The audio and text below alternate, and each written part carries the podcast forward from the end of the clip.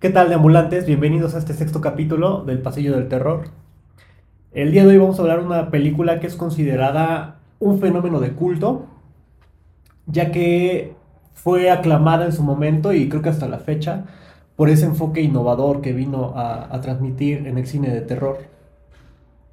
Eh, la capacidad de generarnos tensión por medio de la imagen y sobre todo miedo de una manera muy psicológica es lo que hace que esta película sea bastante aclamada.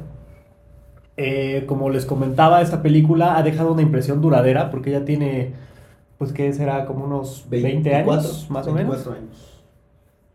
Y obviamente la mayoría de los amantes del género de terror, pues la tienen este, dentro de su top, ¿no? Tal vez. Sin más por el momento, mi nombre es Mauricio Vasos. Layun. Aramis. Y este es el sexto capítulo del Pasillo del Terror, el proyecto de la Bruja de Blair. Comenzamos.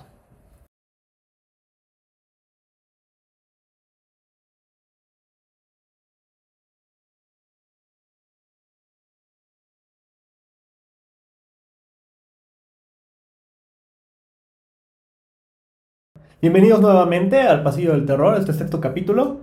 Eh, pues antes de empezar, vamos a hacer un poquito más ameno. ¿Cómo estás, Aramis?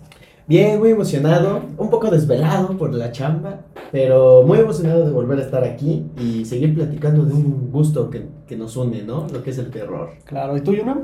Yo bien, bien, ahí andamos, ahí andamos. Con cheques de la vida, pero no. Todo tranquilo. Todo tranquilo. ¿Tú, Mau, cómo andas? Yo muy bien, amigos, también un poquito desveladón, pero... Ah, Nada que. No desvelado, un poco cansado. Pero... Cansado de la vida también, puede ser, todos andamos cansados de la vida. pero al final, pues, en este proyecto, ¿no? Que, como dice Aramis, nos une y nos gusta realizar. Pues bueno, vamos a empezar. Como ya les decíamos, vamos a hablar hoy del proyecto de la bruja de Blair. Como les comentaba en su momento, bueno, hace unos momentos, perdón, es una película que ha este, revolucionado el, el, género de cine de terror en su época, que fue más o menos por el 99. 99, 1999. Esta película es dirigida por Daniel Myrick y Eduardo Sánchez. Eh, prácticamente la película nos cuenta la historia de tres cineastas que se encuentran desaparecidos o se encontraban desaparecidos y el metraje que nos presentan pues es lo que recaudaron ¿no? las autoridades y pues con un poco de edición lo muestran al público, o al menos esa es la premisa de la película. Obviamente, al contarnos una historia así, pues, ¿qué es lo que sucede? Que genera una nueva revolución, ¿no? De un nuevo género que a lo mejor no es la primera película que, que se presenta de esta manera, como un phone footage o un documental falso, pero al final creo que la mercadotecnia y la manera en que nos narran esta historia, pues hacen de esta película pues que se convierta en una joya de culto. Sí. El proyecto de la bruja de Blair, bueno, que es la que estamos hablando, fue de las pioneras en usar esta técnica de la cámara en mano y a raíz de eso pues empezaron a, tratar de, de sacar bastantes películas, ¿no? Eh, algunas exitosas, algunas no. Ahorita tal vez desmenucemos un poquito la fórmula que utilizó el proyecto de la bruja de Blair para que fuera funcional, ¿no? Porque sí llegó un momento en el que después de esta película, creo que la que le sigue, que es Actividad Paranormal, también de la misma, del mismo género, eh, provocan, como les decía, una revolución y empiezan a sacar película, película, película de documental falso, no todas exitosas. Ahorita es lo que vamos a tratar de hacer, tratar de desmenuzarla para ver ¿Qué fue lo que hizo el proyecto de La Bruja de Blair? Una película exitosa y que sobre todo generara mucha ganancia. ¿no? Esta película destacó por tener un enfoque innovador, como les decía, su capacidad de generarnos miedo por medio de imágenes y sonidos, que creo que es lo, principal, ¿no? El sonido, la forma en que eh, se va moviendo los protagonistas, la desesperación, todo lo que nos logran transmitir es lo que nos va generando miedo. Más aparte, un poco de la historia, ¿no? Lo que nos cuentan de, la bruja de Blair, toda la gente que entrevistan y demás. Eh, antes de avanzar, eh, quisiera preguntarles su experiencia viendo esta película. ¿Cuándo fue que la ven? ¿Y qué fue lo que les provocó el proyecto de la bruja de Blair? Sí, pues yo ya lo había escuchado, de, porque a mí me encanta mucho este género de terror, el fan footage o el metraje encontrado. Y la verdad que eh, yo no sabía que en la película de Bruja de Blair tenía ya unos años, 1999. Entonces, cuando la veo, es como conectar como si fuera algo muy casual, ¿no? Porque creo que es lo que llegan a conectar este tipo de, este tipo de género, que es como cualquiera pudiera haberlo hecho y pudo haber sido una historia eh, como si fuera una leyenda, ¿no? Pero acompañada con un video. Entonces, es esa propuesta nueva que, que trae este género me encantó. Y cuando yo empiezo a ver esta película, al principio como que, como que me cansó, ¿no? Como que decía, chino, o sea, es una expedición hacia el bosque y todo, pero empezaba a cumplir su objetivo que era transmitir esa ansiedad de no sabemos a dónde vamos, no, o sea, yo llegó un momento en la película en que me puse de malas y yo así de ya deja de grabar, ya, corre, ya, ya, porque la protagonista tenía ese enfoque, ¿no? De quiero de ahí, documentar todo. Sí, es como de ya, ya, ya, ya. Y, y en lo general, esa, esa fue mi, mi primera impresión de esta película. ¿no? Más o menos en qué año fue cuando la viste o, o es reciente? Esa eh, eh, fue reciente, fue como... Fue justamente meses antes de pandemia que empecé a ver como estos este, metrajes, este nuevo género. Y cuando la veo fue así como de... Yo iba mucho a la Malinche, entonces sigo yendo. Entonces cuando la veo es así como de... Sí te daba miedo, ¿no? Está- Pero sí, y más porque se pierden. Y sí, los que han ido al bosque, la verdad, todo está muy igual. Y si no se sabe el camino, muy fácil se pierde. Claro. Entonces sí me generó un poquito de ansiedad cada vez que iba de, ay, no me voy a alejar tanto, voy a ser que mejor voy a ponerme a grabar para que encuentren mi metraje. Pero en general me causó ansiedad, podría decir. Incluso enojo así de, ya, ya, ya. Como ya que se acabe". desesperación, ¿no? Sí, llegó a transmitirme eso. ¿Tú, no? Yo pues apenas la vi, no tiene mucho. y sí te llega a generar ansiedad, más que nada los, los protagonistas. Es como, es, es, pues sí, es esa ansiedad de que, güey, o sea, ya, ya vete, ya, o sea, ya te hicieron tal cosa, tal, tal, tal, y ahí sigues, o sea, a mí, por ejemplo, me da mucha cosa lo, cuando empiezan los, los pasos, empiezan a escuchar pasos, y es como de, güey, no, ay, no, me da, me da mucha ansiedad. Pero mm, la verdad es una película que yo digo que es buena. Por, bueno, ahorita, ahorita vamos a seguir, pero eh, apenas la vi, no tiene mucho y sí me causó mucha ansiedad y el final me causó miedo, intriga. Bueno, pues en mi caso, bueno, si quieres empezar a buscar las anécdotas, Ah, claro. creo que de dos personas que nos mandaron sus anécdotas. En mi caso, la primera vez que tengo acercamiento con la Bruja de Blair, con el proyecto de la Bruja de Blair, me acuerdo que tenía, que serán como unos 10 años, 11 años, y por mi casa antes había un blockbuster. Entonces, este, me acuerdo que pasaba mucho por este lugar porque era para ir a la escuela, regresaba. Y tenían un póster de la bruja de Blair, pero la número 2. Y a mí me llamaba mucho la atención el póster porque se ve así como una cara. Y yo decía, ay, esa película como que la quiero ver, ¿no? Pero pues antes era complicado, ¿no? Conseguirlas, tenías que ir a rentarlas a algún lugar para poder verlas. Y yo creo que habrán pasado como unos, ¿qué será? Como 4 o 5 años y la pude ver por medio de, este, de televisión de paga, pero ya la vi en un horario, pues, ¿qué les digo? Como a las 12 de la noche, que fue cuando la proyectaron. Y ese fue mi primer acercamiento con la bruja de Blair. Recuerdo que sí la vi y sí me gustó, pero sí sentí como esa, como que me sentí engañado, ¿no? Porque al final nunca vemos, este, Como el ente, ¿no? como el ente, la bruja, o sea, y sí me sentí un poquito engañado. Y ya conforme fueron pasando los años, la volví a ver, ya analizándola un poquito más a fondo, y descubrí, ¿no? El, el- lo que hicieron los directores para que esta película funcionara. Y digo, en su momento creo que sí fue como el boom por el tipo de género que estaban manejando y la manera en que nos narran la historia. Yo creo que es una película recomendable al final de cuentas, el proyecto de la bruja de Blair, para las personas que son amantes del cine de terror. Si no eres amante del cine de terror, yo creo que no la vas a disfrutar tanto. Pero bueno, ese fue mi primer acercamiento con la bruja de Blair. ¿no? Bueno, vamos con las anécdotas de las personas que nos mandaron. Claro, aquí nos manda Fernando Ayona su experiencia con el proyecto de la bruja de Blair. Dice, indudablemente una película que cuando la vi la primera vez pensé que era una especie de evento real por la forma en la que está filmada. Y es curioso... Lolita Yala, perdón. Voz. Indudablemente una película que cuando la vi la primera vez pensé que era una especie de evento real por la forma en la que está filmada. Y es curioso cómo, aún sin tener efectos como otras películas de terror de esa época, el terror es presentado en el escenario más real posible. Lo incierto, ¿cuántas veces no estamos ante un evento que no sabemos qué va a pasar y eso nos da miedo y nos aterroriza más que ver algo en teoría que en teoría esperas que pase? ¿Quién nos ha, quién, no, quién, quién, quién nos ha encontrado caminando en alguna calle solo en horas de la noche? donde no hay gente y aunque uno va en su mundo, el más mínimo sonido fuera de lo que uno espera te pone alerta en, en el instante. Esa es la sensación que genera el proyecto de la bruja de Blair. Sin duda, un, sin duda muy recomendable para verla con un, con un producto único de esa época. Hoy en día, con el boom del Internet y las cámaras de los celulares, aún se sigue transmitiendo contenido muy similar. Y vaya que si tiene audiencia ese contenido. Eso nos los manda Fernando Ayona.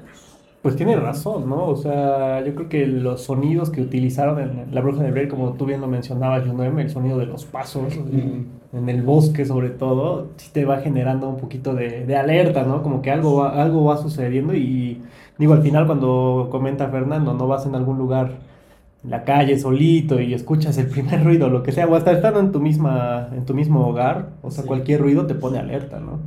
Y esto fue algo de lo que utilizaron los directores para que esta película funcionara. También tenemos otra, este, otra crítica.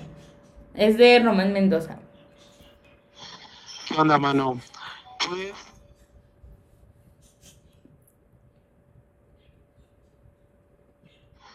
¿Qué onda, mano? Pues, eh, recordando mi primera experiencia, esa película todavía la vi en VHS. Eh, rentamos la película en un videocentro. Yo estaba, pues, morro. Recuerdo que fue con unos primos que ya estaban, que ya eran mayores. Entonces ellos rentaron la película y pues nosotros la vimos con ellos. Ya tenía ocho años.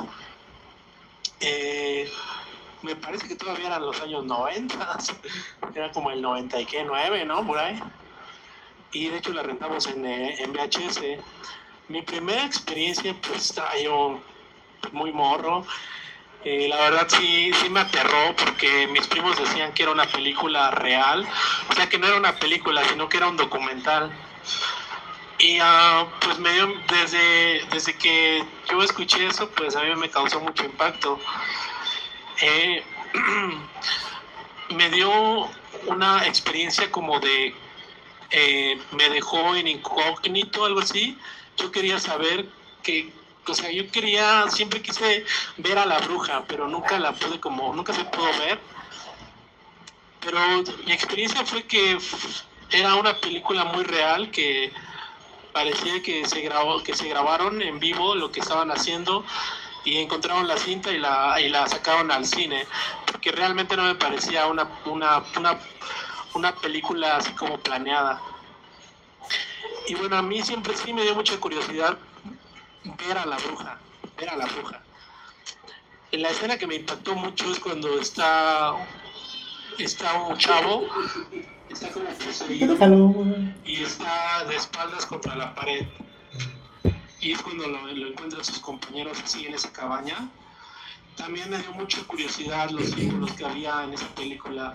Recuerdo que había uh, pues, símbolos así como uh, ancestrales, como de las culturas nativas de Estados Unidos, pues que eran como símbolos con ramas. Entonces para mí era como algo muy, pues vaya, era algo muy fascinante, man, algo muy importante. Creo que es una experiencia este, que todos al final como que desarrollamos, ¿no? Viendo esta película. Y más, yo creo que las personas que eran niños y pudieron ver esta película en esa época, yo creo que sí generó pues todo lo que nos comentaba. ¿Quién, cómo se llamaba? Román Mendoza. Román, ¿no? O sea, el ver este tipo de simbolismos en la película, el el sentir esa desesperación de los, de los actores, el querer ver a la bruja, que es lo que yo también les comentaba, o sea, el, Porque así, no, no, no, o sea, es una experiencia que yo creo que pocas películas consiguen, ¿no?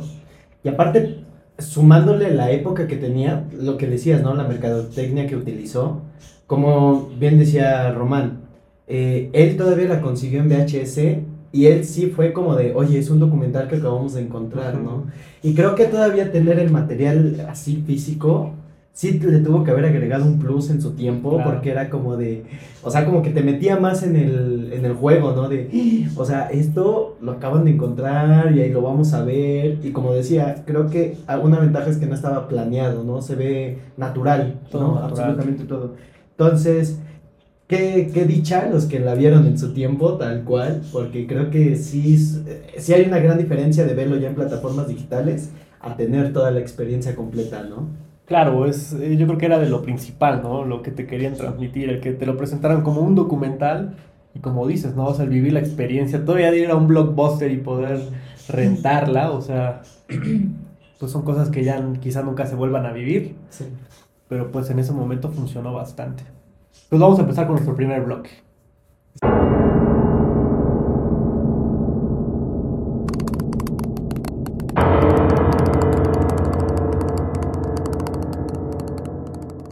Bueno, pues les voy a platicar acerca del director, que en este caso son dos. El primero es Daniel Myrick, es director y guionista. Pues este director tiene poquitas películas. Su primera película fue El proyecto de la bruja de Blair, que fue en el 99, y él participó como director y guionista. Su segunda película se llama Believers, que sale en el año del 2007, o sea, sí pasó un poco de tiempo para que él pudiera sacar otra película reconocida. Después, en el 2008, él lanza otra película que se llama Miedo al Amanecer, que aquí ya cuenta con un cast un poquito más conocido de bueno, los actores, ¿no? Que son jóvenes, pero ya eran jóvenes que participaban en series o en películas. De ahí ella en el 2018 hace una película que se llama Operación Desierto, que es bastante llamativa porque empieza a cambiar un poco lo que él estaba este, haciendo. Él se empieza a meter un poquito más en la ciencia ficción y su, su última película más llamativa se llama Skyman, es en el año 2020 y vuelve a tomar esta temática ¿no? De la ciencia ficción, de los alienígenas. Ahora voy a hablarles un poquito acerca de Eduardo Sánchez, que es quien es el otro director. Obviamente en el 99 también eh, su primera película es El proyecto de la bruja de Blair. Su segundo film reconocido se llama Tortura Siniestra, Altered. ¿Es mexicano? Eh, creo que es, es latino, no recuerdo si es mexicano. Según yo sí. No lo había encontrado, pero suena que sí. Según yo sí es, es- es, este, mexicano, pero viviendo allá en, en Estados, Estados Unidos. ¿no? Después de ahí otra de las películas que me pareció interesante porque yo no sabía que él la había dirigido, se llama Luna de Sangre y Miel.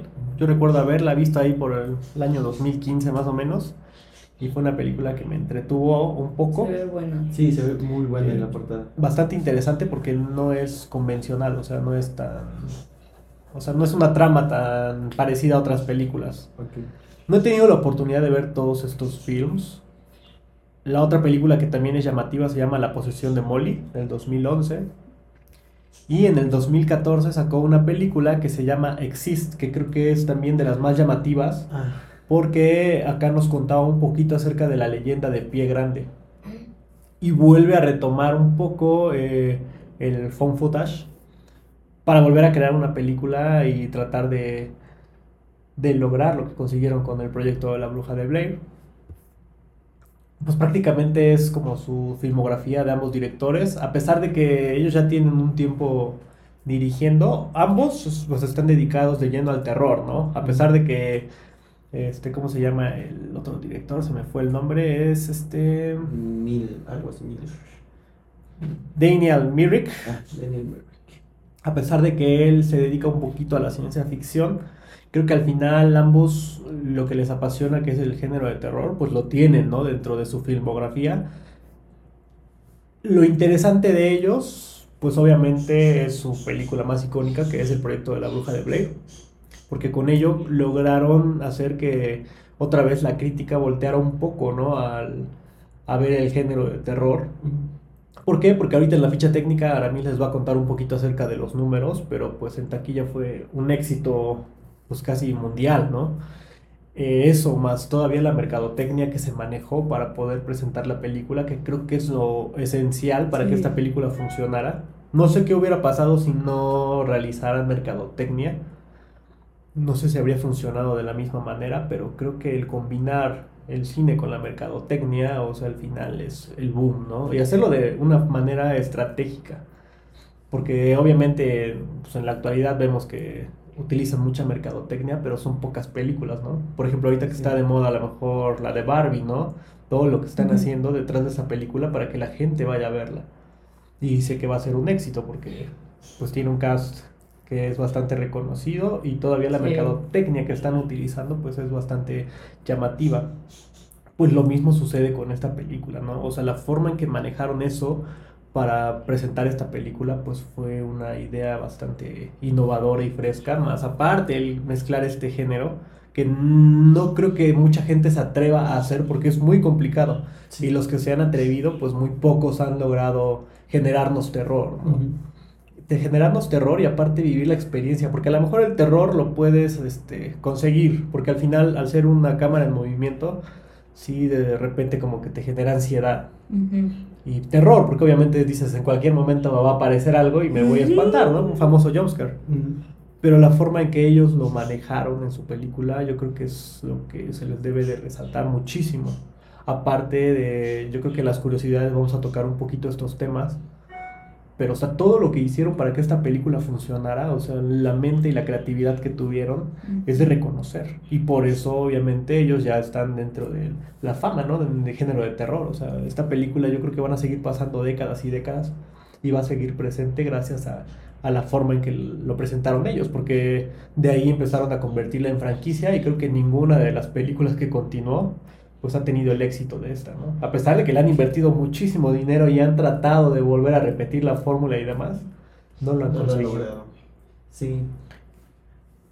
Ese es un poquito de los directores. No sé si quieras comentarnos algo del elenco, Yuna. Ah, sí. no. Sí, bueno, del elenco solo son tres personas eh, que creo que yo las considero importantes. No tanto la bruja, mm, porque pues al final sale. no sale. Así que nos vamos a enfocar en esas tres personas. Que es Michael eh, Sí, Williams. C. Williams. Que en sí, algo, un punto importante de este, del elenco de esta película, que es La Bruja de Blair, es que no eran famosos. O sea, literal eh, fueron como gente que agarraron, dijeron tú, tú, tú y tú, ¿no? No sé cómo estuvo su elección, pero no era gente famosa ni reconocida a nivel actoral, ¿no? En ese, en ese tiempo. Eh, bueno, empezamos con Michael Williams, que él estudió en la Universidad Estatal de Nueva York eh, y se graduó en 1996. Obviamente uno de sus primeros trabajos eh, fílmicos fue La Bruja de Bray y de ahí empezó a salir en otros, pero eso ya fue como en un lapso muy muy largo, ¿no? Mm, él apareció en La Ley y el Orden y en otras eh, series eh, que se llama Without a Trace. Esa. en 2003 y el FBI en 2018. En sí como que no han tenido tanta relevancia en el mundo de la actuación o en, en el mundo de, de las películas y, y la verdad no, no sé por qué, pero supongo que a lo mejor a ellos no les llamaba como tanto la atención estar como en esta parte. Yo creo que era más como de, va güey, te ayudamos a tu proyecto, no hay, no hay pex, pero lo hacemos. Y yo creo que después ha de haber sido como más de, pues órale, como por gusto de, de salir en otras cosas, pero si ustedes se dan cuenta, son contadas las cosas en las que ellos realmente salen. Y de ahí, este... mm, mm, mm, mm, Ah, bueno, esta misma persona en 2018 se convirtió en uno de los protagonistas de un corto titulado His. No sé si alguien de ustedes lo ha visto. No, no, no. Yo no, la verdad no tenía como idea. Así que, eh, bueno, ya él empezó como a estar en esa onda y es como lo único que, que encontré de él. De hecho, casi no hay nada tanto de estas personas, por, yo creo que por lo mismo de que no son tan reconocidas. De ahí nos encontramos con Joshua Leonard. Eh, él también, ¿no? Él fue parte de las personas que estaban en este proyecto de la bruja de Blair. Y dicen que es, mm, es el que más se ha metido en el ojo público. Mm, ya sabemos que su primera película fue La Bruja, Bruja de Blair y de ahí ha, ha actuado en 39 películas. O sea, creo que ha estado como ya algo largo. Y pues eh, dentro de las más populares es Quedarme en 2014 y Use Name. Use Name, ¿sí? Mm, Use Name. Insane. Use Name. Si decido quedarme, 2014 y Insane, ¿no? Ajá, Unsane, perdón, Unsane 2018. La cual, imagínense, esa se grabó con un iPhone 7 Plus. Oh, Yo nomás le doy datos. Y este y pues esta película se estrenó en el Festival de Internacional de Cine de Berlín. También eh, ha dirigido otros proyectos eh, Joshua, en los cuales ha estado en la serie como Beats Motel. Esa es una serie muy buena, Bates Motel. ¿De qué es? Está inspirada en, la, en un libro, no recuerdo el nombre del libro, pero es en la película de Psicosis. Está inspirada en esa... Bueno, esa serie está inspirada en ese libro. Ok. Y para que la dirija, entonces. No, no la dirige, creo No. que actúa, ha actuado. Ah, O sea, él ha estado en otros eh, proyectos, o sea, también dirigiendo, pero también ha estado ah, actuando. ok, ok. Y dentro de los actuados, ha estado en esa, Scorpion, eh, True, De- True Detective. También es muy buena, True Detective. En HBO Max la pueden encontrar. Bastante interesante esa serie. Para todos los que les gustan los asesinos en serie, Sí. es una joyita que está ahí escondida. Muy pocos la conocen, creo, ¿eh? Yo solo veo Floricienta, una disculpa. Mm, También ha estado en Criminal Minds, Bones, ese eh, CSI. CSI. Ay, perdón, iba a decir Miami. Ah, sí, bueno, sí, Sí. Miami. En Y versión en New York. Miami.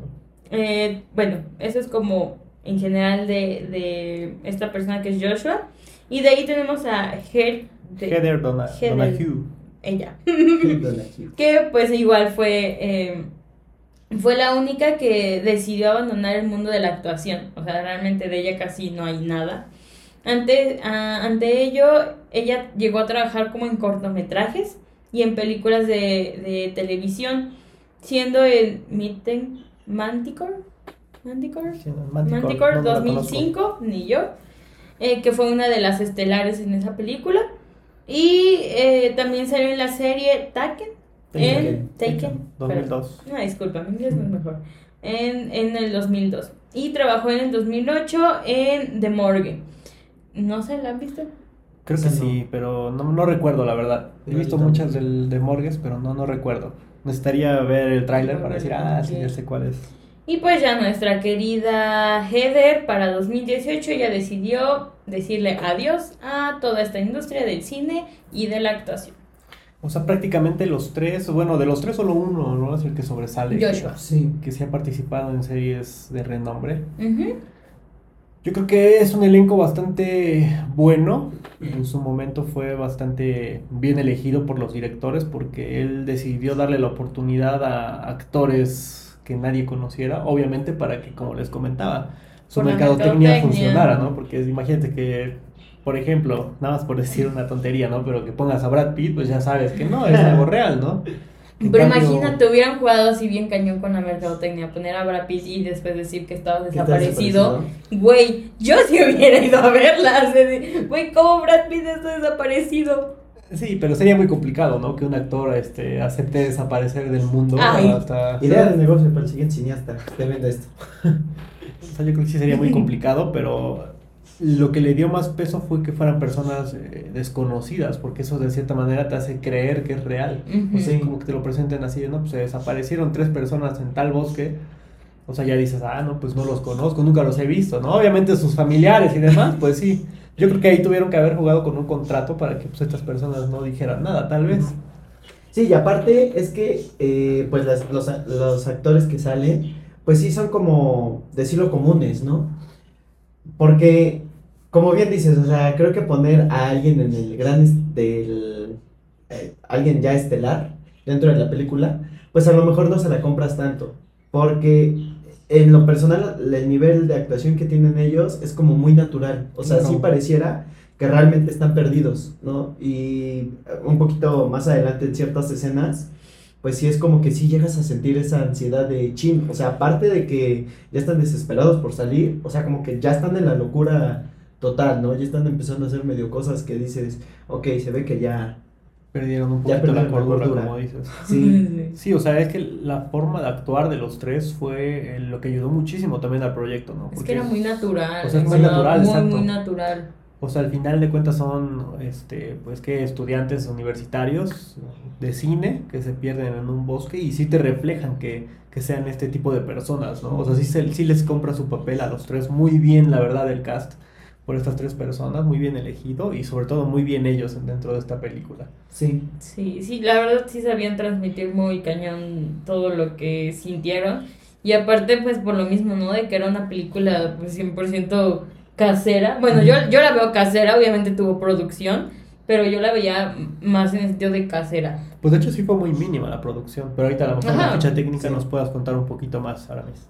Pues sí, pues ya hablando un poquito de la ficha técnica, eh, como ya se mencionó con anterioridad, el proyecto de la bruja de Blair es eh, género de terror y metraje encontrado o fan footage.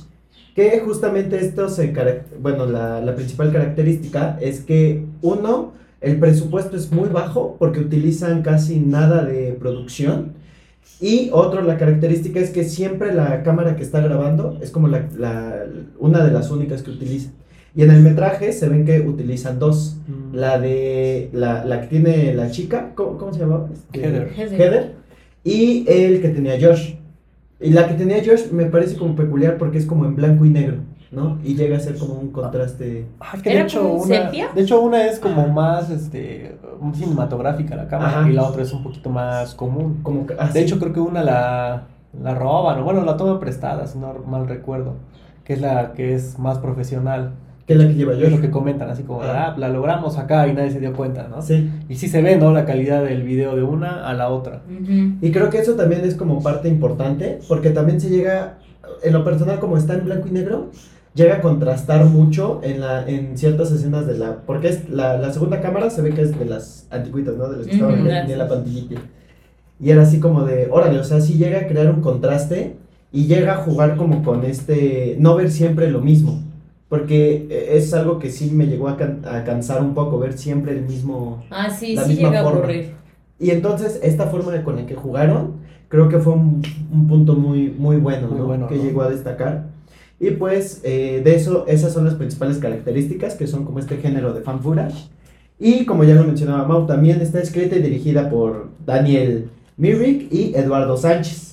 La película cuenta con una duración de una hora con 22 minutos y por ahí encontré que había una versión censurada que dura 82 minutos. Uh, Entonces, no he visto la versión censurada. Creo que la que está en HBO es la, la normal. la normal, la de una hora con 22. No sé qué habrían que censurar. No, a lo mejor ciertas escenas por ahí medio.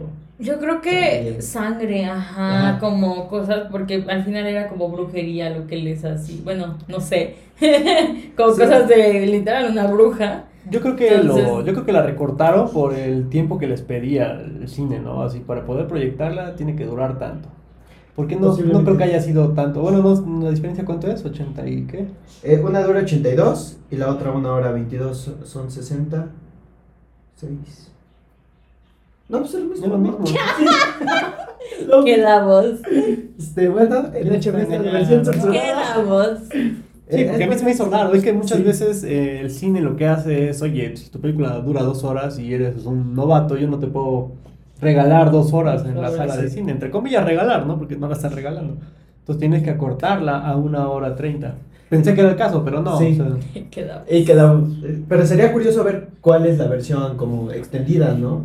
Porque. De hecho, yo lo que, bueno, en los datos curiosos me voy a adelantar. Pero lo que yo encontré de datos curiosos es que la película duraba creo que alrededor de dos horas y media. Entonces, pues obviamente tuvieron que reducirla. Al ser un género eh, de película en mano, como tú dices, como espectador, de cierta manera ya te empiezas a hartar porque empiezas a sentir tanta desesperación que ya quieres que termine. Es como de Sí. ya, por favor, que termine esto. Entonces yo creo que también por eso la, la tuvieron que recortar y obviamente para poder proyectarla en, en cines, Sí. pues también fue lo mismo, ¿no? Les tuvieron que haber pedido un límite de tiempo y por eso la, la cortaron, pero sí duraba alrededor de dos horas y media. No, pues sí, sí, duraba un, un tantín. Bueno, que más adelante como que iremos comentando ciertos este, datos curiosos, ¿no? De esto. Y pues, siguiendo con la ficha técnica, eh, esto es una de las características que ya mencionaba, ¿no? El presupuesto. La película del proyecto de la bruja de Blair tuvo un presupuesto de 60 mil dólares, nada más.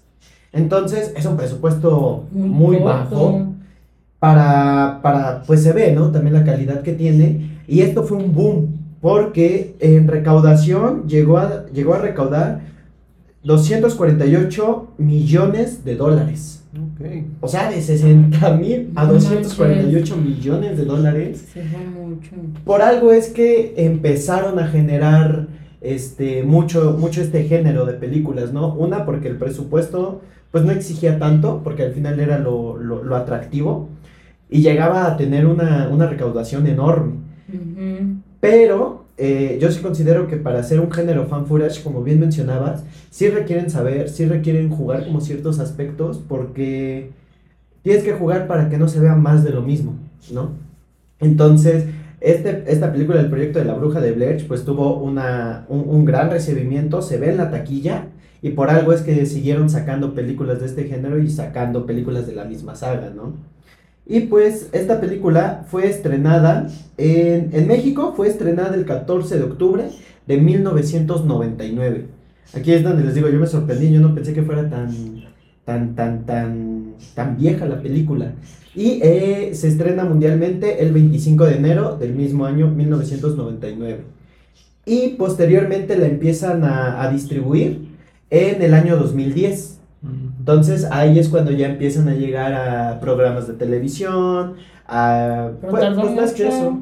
Pues es que imagínate, o sea, a lo mejor, pues no fue una película muy, o sea, sí fue muy, un boom muy grande, y de, de repente como que llegan a tardar mucho en llegar las películas del, del cine a la pantalla grande. Hoy, hoy ya no tanto, ¿no? Ya están... Sí, hoy ya está. Creo que muy- 30 días, 60 días. Sí. para que aparezcan en las plataformas, pero antes la distribución era, aparte de que era muy caro, pues sí, era muy Un complicado año poder para verla en. Canal 5. De hecho, esta película, si no mal recuerdo, la proyectaron en el Canal 7. Pero obviamente, pues yo creo que censurada, ¿no? Yo no la pude ver ahí. Medio me acuerdo que dos de mis primas, que también les gusta el género de terror, este, una de ellas ya es pues, más grande, ¿no? Que yo. Y ella sí creció con ese fenómeno de, no, es que esta película, esta película. Y me acuerdo cuando la iban a proyectar en el Canal 7, sí era así como, no, hay que verla, hay que verla, pero pues ya la proyectaron en la noche. o sea, Sí, sí, sí. yo no, no tuve la oportunidad de verla con ellas, yo creo que ellas sí la debieron de haber visto, pero sí, o sea, los derechos de distribución eran muy complicado poder adquirirlos, por eso costaba muchísimo traerlas a, ya sea tanto a las dos televisoras que tenemos aquí, ¿no? Y aparte es que es terror. O sea, casi no se le da mucho la oportunidad a películas Mm, muy de terror. Y menos en esa época. Ahorita, pues ya más o menos, ¿no? Más con la saga del conjuro y todo eso, que son las que se han proyectado en, en televisión. Que si usted quiere que hagamos una reseña de Insidious 5, déjenlo en los comentarios y claro que lo haremos. Ya, sigan. Y pues bueno, ya que estamos hablando del tema de la distribución, pues eh, quien se encargó de distribuir esta película fue eh, Hassan Films. Y la productora eh, fue eh, Entretenimiento Artesanal. Que yo dije, ok, a lo mejor sí esencia latina Pues sí. hay, hay acá, por tanto el nombre del Claro. director como pues eh, la misma productora. Y como ya les hemos comentado, ¿no? No, no solamente la taquilla es lo que nos da si el público acepta o no una película, y nosotros también nos basamos un poquito en lo que dice Rotten Tomatoes.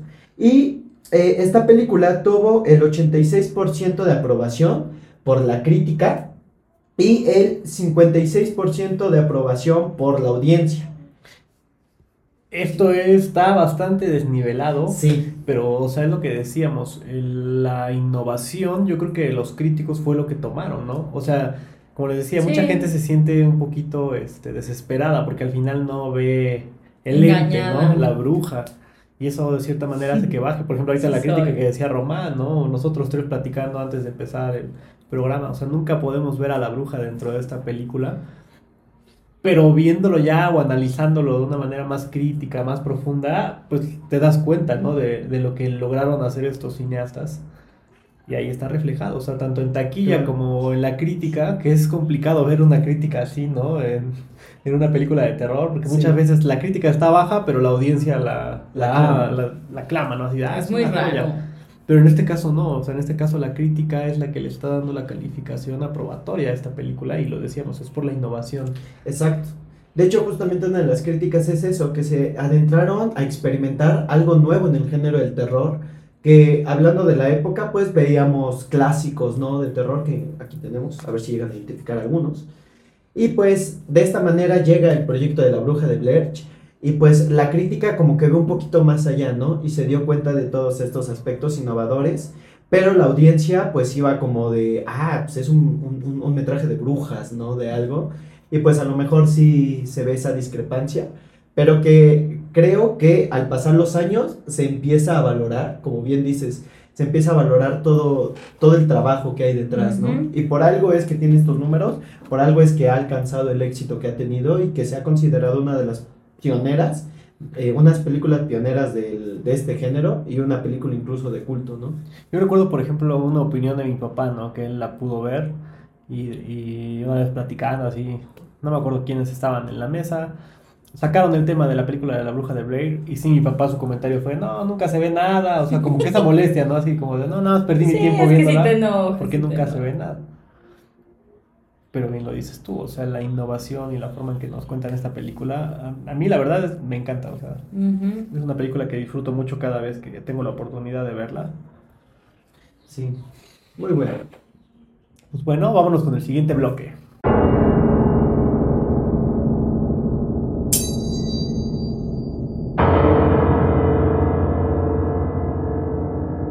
Pues bueno, eh, hablando del resumen, la película se presentó como un documental que sigue a tres jóvenes cineastas que se adentran en los bosques de Maryland para investigar la leyenda de la bruja de Blair, una figura mítica que se cree que acecha, que se, que acecha en esta área. Oye, fíjate que aquí es bastante interesante porque la forma en que nos presentan el inicio, o sea, nos presentan primero a los personajes, ¿no? Nos dicen, no, pues somos cineastas, estamos este, haciendo un trabajo de investigación, un documental, queremos documentar tal cosa. Bastante interesante porque me gusta mucho el realismo que le meten, ¿no? Cuando empiezan a entrevistar a la gente. Oye, ¿tú sabes qué pasó con la bruja de Blair? Incluso cuando sale un niño, ¿no? Que está Ay, sacando bebé. el moco, no sé qué Se está empieza haciendo. a comer el moco. O le empieza a callar a la mamá porque ya se espantó. Y ya, ajá, ya después le empieza a caer la boca le hace así. Sí, como de ya cállate, mamá, Y que me empieza da a miedo", llorar. ¿no? Sí. O sea, eso para mí, o sea, es una manera de atraparte, ¿no? Desde el inicio, porque ya te empiezan a plantear un poquito acerca del, del mito de, pues, de esta bruja, ¿no? Que aparece en el bosque, nos cuentan varias historias acerca de ella, que sí, como que te empieza a llamar la atención de cierta manera, o sea, es lo que dices, ah, pues yo ya quiero ver, ¿no? ¿Qué va a suceder en este documental falso? Y es un acierto, porque si ustedes se ponen a ver otras películas, como que intentan repetir la misma fórmula, pero ya no funciona tanto. O sea, por ejemplo, lo que vuelvo a sacar a tema, ¿no? Que es como las de las películas más comerciales y las que más han funcionado, actividad paranormal. O sea, tú se las crees a ellos porque pues empieza el chavo, ¿no? Que consiguió una cámara y de repente pues está grabando en su casa y empieza a contarnos, ¿no? Que empiezan a sentir este como cosas raras. Entonces dice el chavo, ¿sabes qué? Voy a poner a grabar mi cámara en la noche para ver si ver detecto algo. Y esa es la forma en que te empiezan a envolver, porque la primera noche, pues, o sea, dejan ahí la cámara y creo que no se ve nada. Y así empiezan a transcurrir las noches hasta que ya empiezan a ocurrirles más fenómenos. Y es lo interesante, o sea, de cierta manera sientes las películas lentas, ¿no? Por ejemplo, en este caso del proyecto de la bruja de Blair, pues sí la sientes lenta porque dices, ya quiero que empiece, ya quiero ver qué va a suceder, demás. Y pues ya conforme va avanzando la trama, poco a poco van sucediendo cosas. Que es la misma fórmula que utiliza actividad paranormal. Y que muchas otras, ¿no? Muchas otras ya quieren entrar de lleno a lo, a lo que van, ¿no? Sí. Funcionan, algunas sí funcionan porque como les comentaba, o sea, el tener la, la cámara en la mano y estar moviéndola de cierta manera como espectador, pues sí te da ansiedad, te da miedo y aparte juegan mucho con los jumpscares, que es lo principal. Y en esta película no es el caso. Ni en actividad paranormal, creo. O sea, en actividad paranormal todo va lento, lento. O sea, todas las escenas de terror igual son lentas. Y Sí, eso es lo que ayuda. Sí, lo van preparando para, para llegar, van creando esa tensión, que eso es muy difícil de, de conseguir y más en este, en, en- en- en este género, pero quienes lo logran hacerlo muy bien, Actividad Paranormal se volvió un hito, un, un ícono también. Vamos de, de las franquicias más grandes que hay Sí, no, de terror no, moderno, ¿no? O sea, no sé cuántas películas hay. Ya le como perdí la siete. pista, pero como siete, ocho películas. A lo mejor hasta más, no sé. Sí, Pero eso es lo que te habla, ¿no? Del género de. ¿Cómo se llama? Este. Metraje encontrado. Metraje encontrado, perdón. Y pues justamente después de que empiezan a, entrevistar a todas las personas del pueblo para conocer eh, la leyenda de la bruja de Blair, es cuando este, Heather Donaghy, Joshua Leonard y Michael Williams se adentran al bosque equipados con cámaras de video y equipos de grabación para conseguir un objetivo que es documentar la experiencia y desentrañar los misterios que rodean a la bruja de Blair. Y a medida que, que avanzan, se enfrentan a extraños sucesos y fenómenos inexplicables, mientras su situación se vuelve cada vez más y más aterradora. Y en estos momentos, pues es ya cuando, pues ya están dentro del bosque, ¿no? Y al principio en la mañana, en la mañana es como muy, muy normal, muy, muy. Al de, principio "Ah, hasta ellos campo". mismos lo empiezan a tomar como de relajo, como de no pasa nada, todo está normal. Es que yo creo que van este, muy preparados, ¿no? O sea, para Sí. la experiencia, digo, viéndolo como un- una persona universitaria, o sea, vas con tus amigos. Bueno, creo que uno nada más, porque el otro creo que lo contrataron para que les apoyara, pero también era un joven, ¿no? Y de la misma edad. Eh, yo creo que pues, te sientes relajado y dices, ¿sabes qué? Voy a hacer mi proyecto, lo voy a disfrutar, porque además, pues es algo que disfrutan hacer ellos, o sea, Sí, es cosas de cine, es un, un documental y pues van con la noción, ¿no? Y la ilusión así de poder grabar algo, entonces pues de cierta manera van pues relajados, o sea, van a, a hacer su trabajo, pero lo disfrutan y se, se refleja, ¿no? En ver las bromas que están haciendo Sí. antes de llegar al bosque y demás. Y es que es eso, aparte ya también empiezan a jugar un poquito con el de, ah, ¿cómo crees que nos vamos a perder? Tenemos el... Ajá. tenemos cosas". Ah, pues llevan hasta su mapa, ¿no? Sí, no mapa, recuerdo, o sea, estamos en una época en la que no existen los celulares Sí, y aunque existieran, es. pues no, no funciona luego la red, ¿no? Entonces llevan su mapa, o sea, llevan sus, sus ¿qué más llevan? Víveres, creo, ¿no? Por Ajá. cualquier Sí, cosa. llevan, o sea, Estaban equipados preparados. para acampar. Sí, y aparte el nivel como de, de, de historia, de, porque lo, lo escribieron y dirigieron las mismas personas, y aparte pues todo está por ahí, ¿no? Justo cuando van, van yendo hacia el bosque, pues dicen, no hombre, llevamos equipo y luces y baterías como si nos fuéramos a quedar un- una semana. para Claro, inventar cualquier cosa, o semana, sea, ¿no? nosotros hemos experimentado seguramente en nuestras carreras. Por ejemplo, Yunem, te pasó, ¿no? Que ya vas a grabar algo y chin, ya se me va a acabar la pila, o estás grabando algo, ya, no sé, tú pensabas grabar dos, tres horas y se alarga y chin, ya no tienes pila, entonces tienes que detenerte, ¿no? Para Sí. poder cargar. Toda la esto. vida. O sea, ellos al ser cineastas, pues obviamente van un poquito más preparados, porque saben lo, a lo que se van a enfrentar dentro de un bosque aparte. Sí, y aparte es como que era como, yo lo vi como un pequeño spoiler, ya al final era como de, ah, o sea, ya nos estaban diciendo que a lo mejor y se perdían, uno porque jugaban con que tenían pila para rato, y otro porque estaban haciendo esas bromas de, ah, no nos vamos a perder, yo conozco este bosque y todo ese rollo. Es que al final yo creo que te están justificando, ¿no? El cómo Sí. van perdiendo la cordura y el cómo es que están grabando, porque yo creo que lo primero que tú dirías al ver un metraje y ya pasaron días es como de, ay, sí, cómo están grabando, en un bosque, ¿no? ¿De dónde están Pues sacando sí. pila?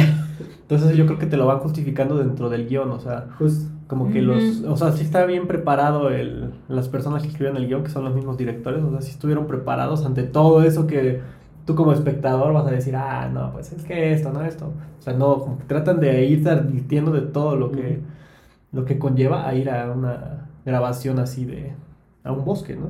Claro.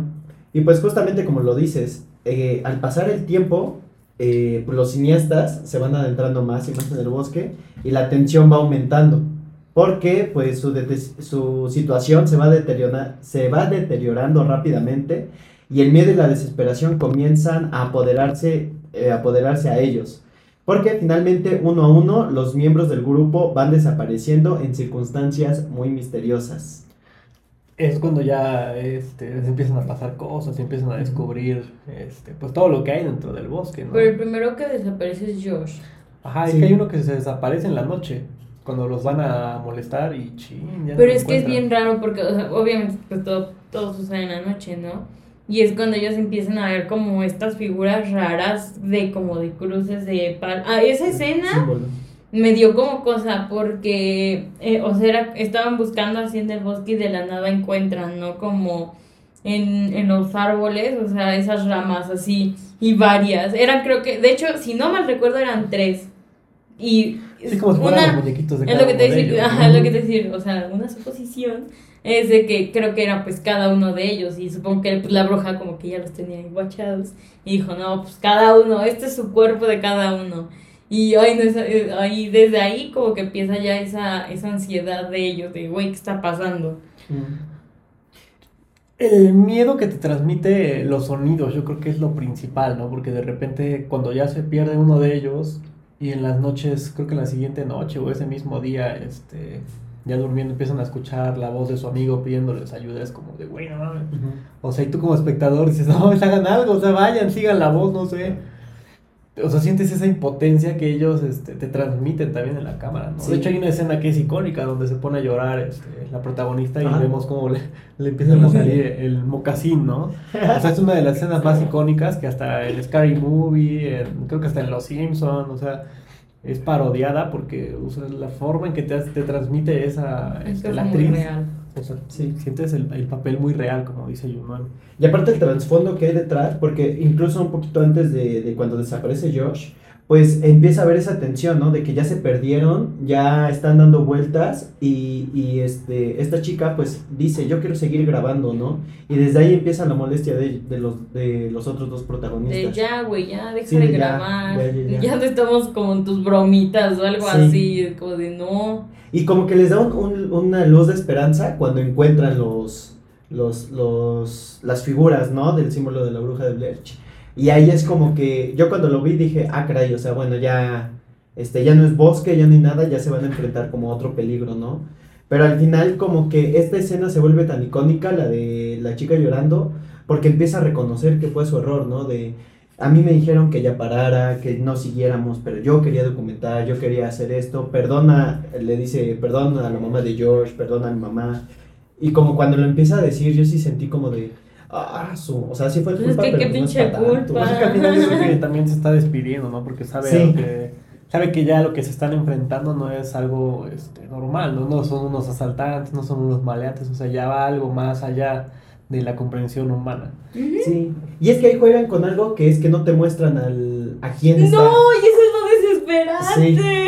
O sea, juegan mucho con ese, ese, ese, ese rol psicológico, porque es que cuando, cuando no te permiten ver algo que está ocurriendo, haciendo esos ruidos más bien, la imaginación es como de, ah, yo busco darle... Y aparte los árboles. ¿no? Porque yo creo que los árboles y Sí. la oscuridad, o sea, es lo que te eso. ayuda a, a esa imaginación. O sea, a la bruja te la describían bien fea. O sea, la neta te la describían así como con pelo, como no sé, un pinche ser bien raro y o sea, y tenías, bueno, en mi caso era el morbo de ver cómo era y Mm. si era así como de, "Ay, va a salir", pero Ah, nunca porque dicen que tiene cuerpo como de caballo, ¿no? Ándale. La relata, bueno, hay una persona que entrevistan que dice que, que tuvo el acercamiento con, Con con la bruja, ¿no? Que la vio, o sea, literal, frente a frente y ella describe mucho, este, pues Sí. cómo es, o sea, lo que le transmitió en ese momento. Y de hecho la señora que también sale, este, contaron esa anécdota, como que te da miedo, ¿no? O sea, te das cuenta Ah, que sí. quedó un poquito traumada después de esa experiencia, o sea... O sea, está muy bien manejada esta película. A mí, digo, a mí yo la disfruto mucho cada que, que la puedo ver. Sí, y justo, justo pues es eso, es, no- nos deja, los directores nos dejan a que nosotros como espectadores vayamos haciendo nuestra propia construcción de, de la bruja, ¿no? De lo que está pasando, sí, sí, sí. Literal. Entonces yo creo que este es uno de los aciertos que llegaron a tener para que la, para que la, pel- la película funcionara, ¿no? Que al final como que fue un arma de doble filo, porque a unos sí generó así de, ¿cómo será? Pero a otros es como de, pues ni me lo quería mostraste. ver, ¿no? Yo lo que Sí. quería ver. Sí, al, al final yo creo que todos quedamos desilusionados porque lo queríamos ver. Pero, este, pues la forma en la que te van contando la película es lo, lo bueno de, de ello. Pues sí. Yo creo que ese fue el resumen, ¿no? De la película. No Sí. queremos spoilear todavía. No sé si quieran contarnos su historia, bueno, su historia, su escena favorita para ya pasar al siguiente bloque. Sí, y usted era cuando se perdieron en Esta el ya es el spoiler. Eh, Ya va con spoiler. Spoiler. Tu escena favorita, la mis. Pues a mí la escena favorita indiscutiblemente fue el final, porque aparte ya yo ya estaba un poquito cansado de, de ver siempre bosque, ¿no? De siempre estar como en esta tensión. Entonces, hablando como de escena, el final porque es un escenario completamente diferente y es como, en mi caso me elevó mucho la atención, como de chin, ahí está el chavo, o sea, ahí está su amigo, ya lo encontraron. ¿Qué va a pasar? Porque aparte antes como que le mandaron dientes, ¿no? De él. Entonces fue como de, o sea, yo sí me imaginé de chin, ya está ahí todo desangrado sin dientes. Claro. Y, mos- y yo cuando lo veo digo, chin. Y aparte los gritos, ¿no? De cuando el... Pidiendo cuando ayuda, ¿no? El auxilio, Sí. No, no. Eh, yo podría decir que esa es mi, mi escena favorita, pero aparte también me gustó mucho las escenas de esta cámara en blanco y negro, de cuando estaban platicando, pero ya cosas ya que no tenían como sentido, de cuando le decían, es que a mí me gustan las hamburguesas, tengo una hamburguesa acá, y de repente nada más veía los árboles así. Y yo, o sea, como que me transmitía así de, o sea, ya, ya, esto ya está perdido, ya no hay nada. Entonces, vuelvo a lo mismo, como que este, este, este juego de cámaras fue lo que a mí me atrapó y lo que me gustó y hizo que la película no se me hiciera tan, tan pesada, ¿no? Entonces diría que esas son las Entonces, escenas ¿la favoritas. tuya ayuda? Ay, la mía es cuando encuentran eh, la bruja, o no sé qué madre sea, les deja envuelto, pues, son Ajá, los dientes, pero, eh, o sea, lo, eran unas ramas. Y decían, pues qué pedo, ¿no? Y, o sea, te das cuenta que pues era de Josh porque traí- traía la, o sea, como un, Una parte de una su parte ropa, de su Ajá. ropa, de su camisa. Y lo venía enredado. Y lo abren, güey, a mí me dio asco, en verdad. O sea, dije, ¿qué pedo? Porque tenía un chingo de sangre, pero tú dirás, ay, pues puede ser sangre falsa. O sea, de las que normalmente vemos como la de Terrify. Tú pensarás que es así, pero no. Esta sangre sí se veía, o sea, real, Real, real. Y dices, güey, qué pedo. Y lo cabrón es que también tenía cabello. Entonces, o sea, a mí en lo personal eso y el final. Yo quedé traumada. Yo estaba así. Mauricio vio. Yo estaba así. Es que yo creo que el final es lo que te genera ya el.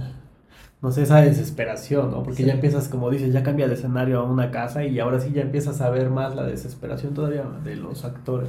Y los Pero es que se gritos. escuchaba. Sí. O sea, todo eso es. Y aparte el desenlace, ¿no? Porque vemos a uno de los chicos estos este, de espaldas Ajá, que tiene que ver mucho con las historias que te van contando al principio. justo. Y aparte hablando a un nivel de, de actuación, en esta, justamente la escena de los dientes, o sea, la, la, la chica cuando los ve, o sea, no se lo muestra al otro chico, ¿no? Pero va al río y está así como de lavándose la mano del asco y todo. Y cuando le eh, enfoca la cámara a ella, ella está así como ida, como de, no, no, no importa nada, no pasó nada, no, ya quiero irme, ya, ya, vámonos, vámonos. Y aparte yo siento que esa fue como medio improvisada la Sintió escena la en la que se presión. para y dice, se me atoró la mochila, ¿no? O sea, como de, incluso ahí hay el corte a la siguiente parte. Pero, o sea, la, la actriz estaba tan metida en el papel que cuando ella le dice, me at- se atoró la mochila con mi cabello, o sea, todavía lo dice como con esa tensión, con esa presión y dije... Wow, o sea, a mí lo que no me impactó tanto fue los dientes, sino la, la actuación de ella, La ¿no? actuación. Pues yo creo que a mí mis escenas favoritas son el inicio, sin duda alguna. A mí me encanta cuando empiezan a contar la, la historia, o sea, cuando empiezo a escuchar la historia, todos los mitos que hay detrás de esto, cuando cuentan la historia de un señor que también vivía ahí en el bosque, o sea, todo eso a mí me encanta. O sea, cuando yo oigo que cuentan historias de terror, a mí me encanta este, escucharlas, ¿no? Y yo creo que para mí esas son las escenas, mis escenas favoritas, porque son las que ayudan muchísimo a tu imaginación, ¿no? Al, al estar este, dentro del bosque, tratando de ver lo que te contaba, por ejemplo, la señora, que hay una que ella representa a la bruja como un caballo, no sé qué, o sea, todo eso para mí es lo que me ayuda a, a que mi imaginación trate de encontrarlo, un significado.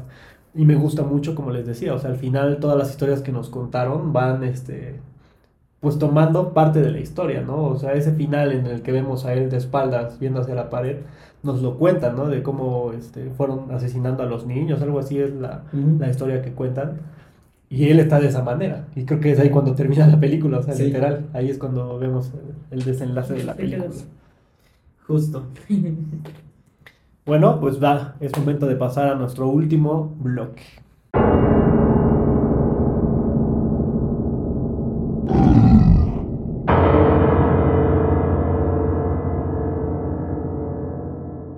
Pues justamente hablando de datos curiosos, ahora yo traigo un- unos, unos datos de, de ac- de actuación, pero psicológicos, que llegaron a implementar aquí en la película. Porque eh, he mencionado esta parte de que llegan a transmitir esta tensión y este estrés. Y eh, muchas de las veces eh, hacemos conductas nosotros que llegan a, a transmitir estas, estas sensaciones, ¿no? Entonces, en la película hay ciertas conductas que llego a ver que de repente digo, ah, ok, o sea, se ve, una, o no sé si los, los actores y actrices estaban muy estresados realmente, o el director y, eh, sí, los directores como que sí se echaron a, a ver de cómo es que se ve la ansiedad, ¿no? Porque hay una escena en donde eh, me parece que es... eh, ¿Cuál es el segundo? ¿El que no se pierde? El chico que no, no, se pierde. no me sé su nombre, pero es que se me quedó mucho el de Josh. Bueno, el que no es Josh. Está así, haciéndose- ah, sí, están así. Mike. Se está, se está, se está meciendo. Sí, sí. Y pues esa es una, una, una de, las, de las señales de que ya cuando una persona está en, en posición fetal es porque se está protegiendo y ya, ya, ya, ya no puede más, ¿no? Entonces, o sea, este se me hizo un gran atino de decir, ok, o sea, se ve que sí le estudiaron o de plano sí los metieron en tensión, ¿no? Y otra de las acciones más comunes es cuando le empieza a decir, es que quiero fumar, no, dame cigarros, dame cigarros.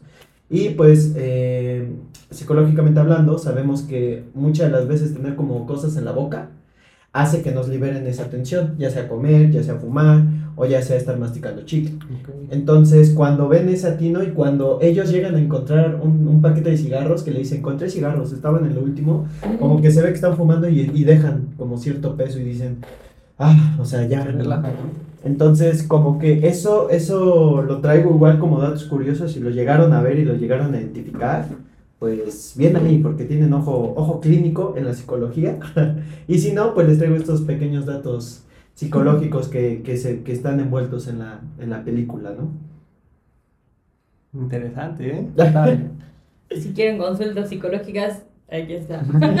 Contáctenme. Pues bueno, empieza con otro dato curioso, yo no. Es que, bueno, eh, un dato de esta película es que comenzaron el rumor de que los protagonistas estaban muertos. Y esto es, eh, era para darle un toque más real a la ficción. La productora de la película se encargó de mantener alejados a la prensa de sus protagonistas, que pues ya, ya sabemos quiénes son, que es Heather, Joshua y Michael, eh, para que corrieran el rumor de que estaban muertos. La neta, esa fue una gran estrategia de marketing porque, güey, o sea, ¿dónde has visto que han, o sea, que, Que ocultes. que, ¿no? que ocultes a los personajes y que los pongas así? O sea, creo que ahorita, en esta época, todos estarían como de, no mames, no mames, no mames". O sea, creo que se hubiera causado un... Todavía más boom.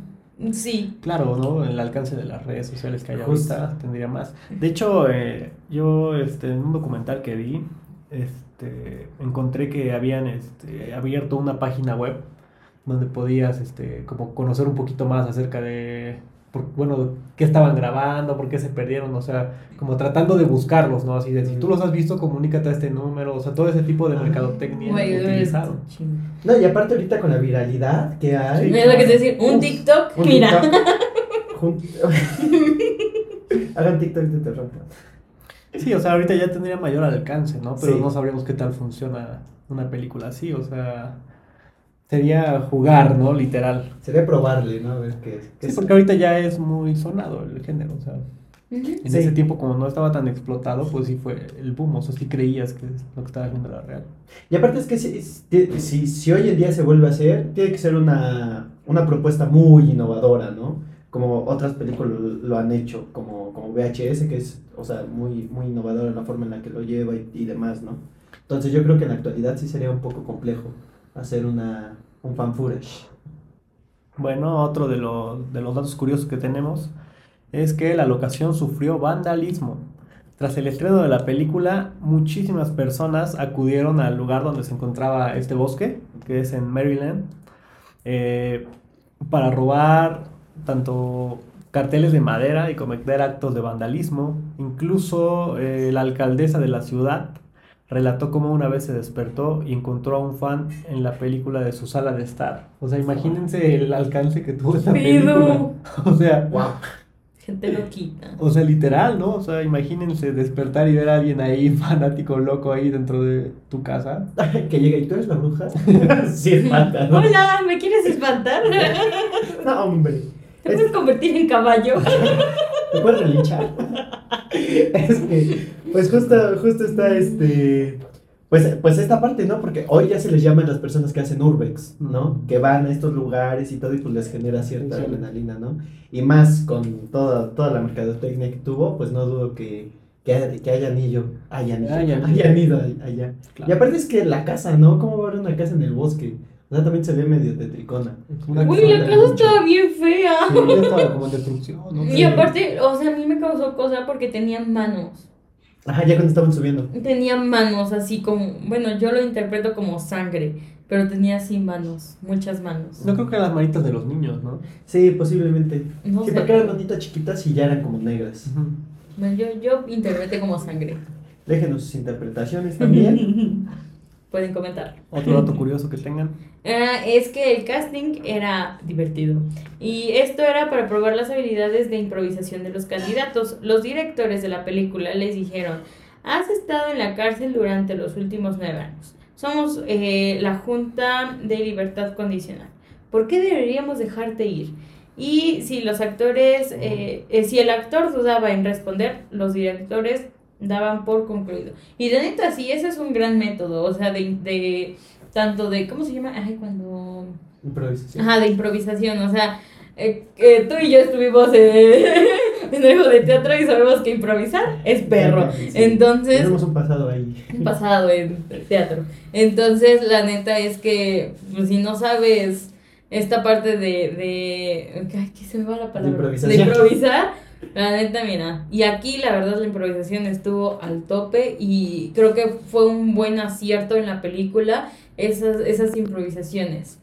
Claro, y, y es de lo que se alimenta este, este género, Exacto. ¿no? De cómo, cómo tú, qué vas a hacer tú como actor o actriz con el material que ya tienes, qué es lo que vas a proponer para que la historia se, desen- se desenvuelva y te compren la, la actuación que estás vendiendo. De hecho, ahorita que tocaste ese tema, igual dentro del mismo rodaje hay otra curiosidad que toca mucho el tema de la improvisación. Y dice, la producción colocó puntos en un GPS para que los actores localizaran unas botellas de plástico. Cada una contenía notas sobre la historia de cada actor, que no podía mostrar a sus compañeros. Eh, de esta manera tenían la libertad de improvisar el diálogo, pero siempre siguiendo unas instrucciones generales. Y creo que tiene mucho que ver con lo que están diciendo, ¿no? O sea, la libertad que les dieron a, a los actores, yo creo que funcionó bastante, porque al no haber un libreto como tal, o sea, el que todo sea improvisado, pues lo hace que sea más natural. Y por ejemplo, si yo a ti no te digo lo que va a suceder, pues también te genero este, pues ese terror, ¿no? A lo mejor, por ejemplo, la escena que comentaba Aramis de cuando ven los dientes y la actriz se, pues, se sugestiona demasiado, yo creo que todo ese tipo de cosas al final este, pues fueron improvisadas. O sea, en su momento fue como de, ¿tú qué madres harías si encuentras esto? Wow. Sí, Ahorita sí. quería. Oye, oye, oye, con este dato como que cambia incluso la perspectiva de la película, ¿no? O sea que, ¿Cómo lo que es lo que le decía, o sea, es el, el trabajo de los directores, tanto en marketing como cinematográficamente, fue algo pues impresionante, es, es la palabra correcta yo creo, porque trabajaron muy bien todo, o sea, desde la estrategia comercial hasta des- del mismo producto que van a ofrecer. Ujú. O sea, aquí te das cuenta, ¿no? Con estos datos curiosos de la forma en que trabajaron cada actor, la forma en Claro. que les dieron libertad para que pudieran hacer este, pues un papel, ¿no? De hecho, yo, si no mal recuerdo, había leído ahí que iban a usar sus nombres reales. O sea, creo que sí son sus nombres Sí. reales, porque este, es lo que querían transmitir eso, ¿no? O sea, por ejemplo, si sus familiares leían esa nota así de que están desaparecidos, pues sí iba a generar también mayor impacto. O los conocidos, por ejemplo, amigos, compañeros de universidad. O sea, imagínate que tú leas que se perdió tu compañero, pues sí dices, no manches, se perdió en el bosque, ¿qué onda? O sea, Wow. o sea está todo bien trabajado. Sí, Sí, fue una muy buena estrategia. Pues sí, pues y justo hablando un poquito más sobre, ya que mencionas los actores, pues hablando de los sueldos, ya hablábamos del presupuesto, pues eh, el rodaje tuvo ocho días de duración. Entonces, durante estos ocho días, a, a todos los actores se les dieron mil dólares por día. Pero, pues no sabían que iban a tener todo este impacto tan grande, ¿no? Y tras esto, ellos obtuvieron mucho más beneficios posteriormente. Sí. Y pues, eh, quien tenemos una afirmación que es de Michael Williams, que él dice que terminó ganando más de, bueno, acabó ganando 300 mil dólares solamente por esta, por esta participación en la película. Y digo, es, es padre, ¿no? Si te invitan a hacer un proyecto así innovador, No, claro. y dices, pues bienvenido. Yo creo que nunca imaginaron este, el alcance que iba a tener, ¿no? O sea, yo creo que la hicieron como un experimento y al final Ujú. fue un boom para todos, tanto para directores como actores. O sea, Claro. las ganancias que tuvieron fueron increíbles. Se triplicó. Y más para hacer su primer, este, Ajá. Sí, Su primer trabajo. más eso. Sí, porque la primera vez siempre es la base, ¿no? Y pues empezaron. Prueba y error, ¿no? Exacto. Y para ellos fue al revés, o sea, Sí, para ellos fue, todo les salió bien en- en esa película. Y les ha costado tener otra película con esa misma, ese mismo alcance, esa misma proyección. sí, pues es que están a la sombra de un trabajo posterior y pues superarlo está muy cañón. El último dato curioso, Yuna. Ay, este dato yo lo encontré. Bueno, lo encontré así, ay, Diosito. Lo- Los dientes humanos. Eh, los las tenebrosas figuras hechas con ramitas que eh, hechas con ramitas que durante toda la película aparecen por el bosque estaban hechas de ramas que contaban con dientes humanos reales. ¿Qué? Sí. ¿Yo qué? Sí, ¿no? Sí, sí, sí. Es lo que dice. Sí, yo sí. Ay, perdón, es que me acuerdo. Perdón. De dientes humanos reales que fueron suministrados por, de- por el dentista Eduardo Sánchez. De Eduardo Sánchez. De Eduardo Sánchez, perdón. El pelo, el pelo, perdón, era real de Josh. Yo, yo ahorita leí y dije, ah, o sea, Eduardo Sánchez es dentista. Pero no, No, es no, el, el dentista de dentista de El Eduardo. Eduardo dentista, Sánchez. Dije, wow. Es que confianza, ¿no? Sí, güey. Para tu fin. Pues es Confianza. que yo creo que la gente, bueno, mucha gente como que su diente ya no lo quiere. Y Sí. pues el dentista para que lo quiere también. Entonces, es una buena manera de conseguirlos. Aparte, como dices, la confianza. Entonces, pues poder usarlos dentro del film pues, está buenísimo, ¿no? No, y aparte la, la, el método que utilizaron, ¿no? Porque cómo vas a... O sea, si hay formas, si hay este... Se me fue el nombre de la... Que las hacen con cerámica, Ajá. no sé, porcelana, una madre así, ¿no? Para, para hacer dientes, ¿no? Pero pues qué mejor. Justo lo que decías, o sea, ver los dientes sí se ven reales, pues porque eran reales, ¿no? Y al final era lo que Sí, buscaban transmitir.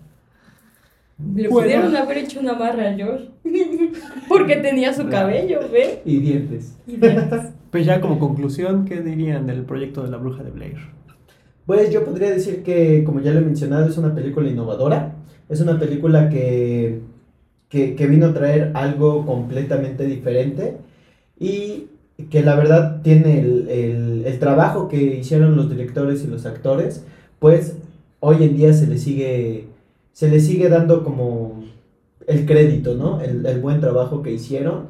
Y como bien decías, o sea, fue, fue una base muy grande algo que marcó hito y que pues muchas otras películas han querido recalcar, pero que hoy en día el género del fan footage, creo que con- por eso considero que es como difícil de hacer, porque sí tienes que traer propuestas muy innovadoras y no es imposible si no es un nuevo reto, porque aparte es muy fácil de hacer, tú cual- cualquiera con un celular, con una idea lo puede hacer, entonces creo que es un buen paso para las personas que quieren como dedicarse al, a- al cine y más incluso del terror, empezar por el fan footage es como algo fácil, pero lo complicado es generar una buena historia que te atrape. Yo creo que es muy complicado, o sea, yo creo que más que fácil es más complicado, porque tiene que dar cierto realismo. Bueno, sí. Yunus, tu conclusión. No. no, pues la verdad les recomiendo bastante la película. Creo que si apenas vas como que adentrándote a este mundo del terror y no quieres como tal todavía decir, güey, todavía no quiero ver una cara fea o así, simplemente me quiero espantar yo solo. Es una muy buena película porque, como ya lo habían dicho, juega con la parte psicológica y aparte te da, en verdad te da mucha ansiedad, o sea, es como, y llegas también al grado de la desesperación con, con los mismos actores de que ya, o sea, ya me enseñaste esto, ya, ya, o sea, ya enséñame a la criatura, pero pues nunca sale, ¿no? Al final. Y es, en verdad, yo la recomiendo. Véanla solo, eh, como eso de las 6 de la noche, creo, eh, que ya empieza a oscurecer. Porque cuando yo la vi en el día, Y puedo decir que las sombras, como ya me lo habías dicho, no, no es lo mismo que si lo vieras en, eh, como pues ya cuando está oscureciendo, que ya siento que se ve como un poquito más real. O sea, de- si de por sí el, eh, la película es real, o sea, como que verlo en la noche le da todavía más realismo. Entonces, si apenas estás adentrando a esto y quieres espantarte, pero no tanto, vela, te va a encantar. O sea que yo creo que ahí tocas un tema muy importante, que yo creo que todas las películas de terror se deberían de ver en la noche, porque las disfrutas más. Sí.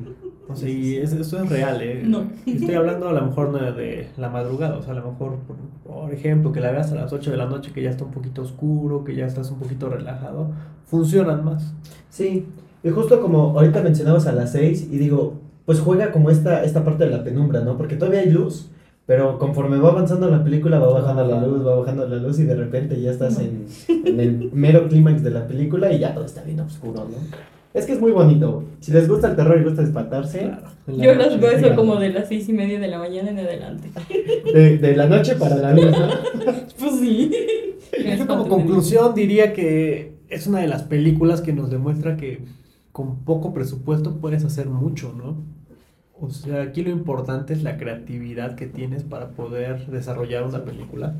Y en la actualidad yo creo que es más fácil, como bien decía Aramis, o sea, ya puedes grabar hasta con tu mismo celular, porque ya ofrecen una calidad bastante buena. Ay, Entonces, este, yo creo que eso es lo que nos demuestra la bruja de Blair.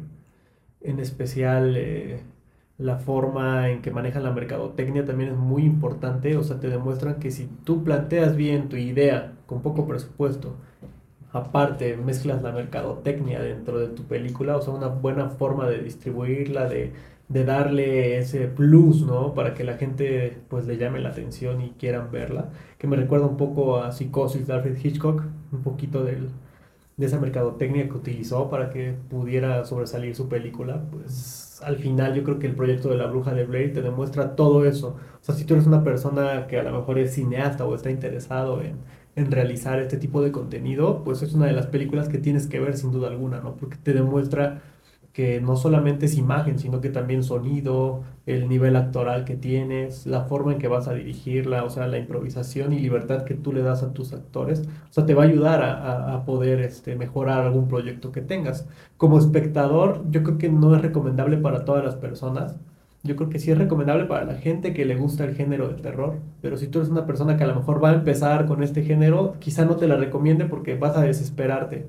¿No? Porque es una película que no te muestra como tal al ente, es una película más psicológica, es terror psicológico, y al ser terror psicológico, pues necesitas un poquito de más este, tolerancia, ¿no? Para poder verla. Digo, quizá habrá personas a las que sí les guste, pero serán muy contadas. Eh, lo personal, yo sí la recomiendo para las personas que aman el género y que a lo mejor no le han dado esa oportunidad. Sí se la recomiendo porque creo que tiene que estar dentro del repertorio de películas de terror que veas por la magnitud y el contexto en que se des- desenvolvió. Entonces, en lo personal la recomiendo. Creo que es una excelente película para pasar un buen rato, pero esto sí, en la noche, para que te sientas dentro de la trama. Sí, sí, como que la mañana, no. Sí, no. Bueno, pues sin más por el momento, mi nombre es Mauricio Vasos la Yun. Aramis. Y este fue el sexto capítulo del Pasillo del Terror. No se olviden seguirnos en nuestras redes sociales. Estamos en Instagram como El Pasillo del Terror. También nos pueden escuchar en Spotify, Amazon Podcast, Podcast. Apple Podcast, Google Podcast y todo lo que tenga que ver con podcast. Y también si usted quiere ver nuestra hermosa cara aquí en YouTube, estamos como El Pasillo del Terror. Subimos episodios todos los domingos a las 8 de la noche. Y también nos puedes seguir en nuestras redes sociales. Te encuentras como Como Aramis Paz.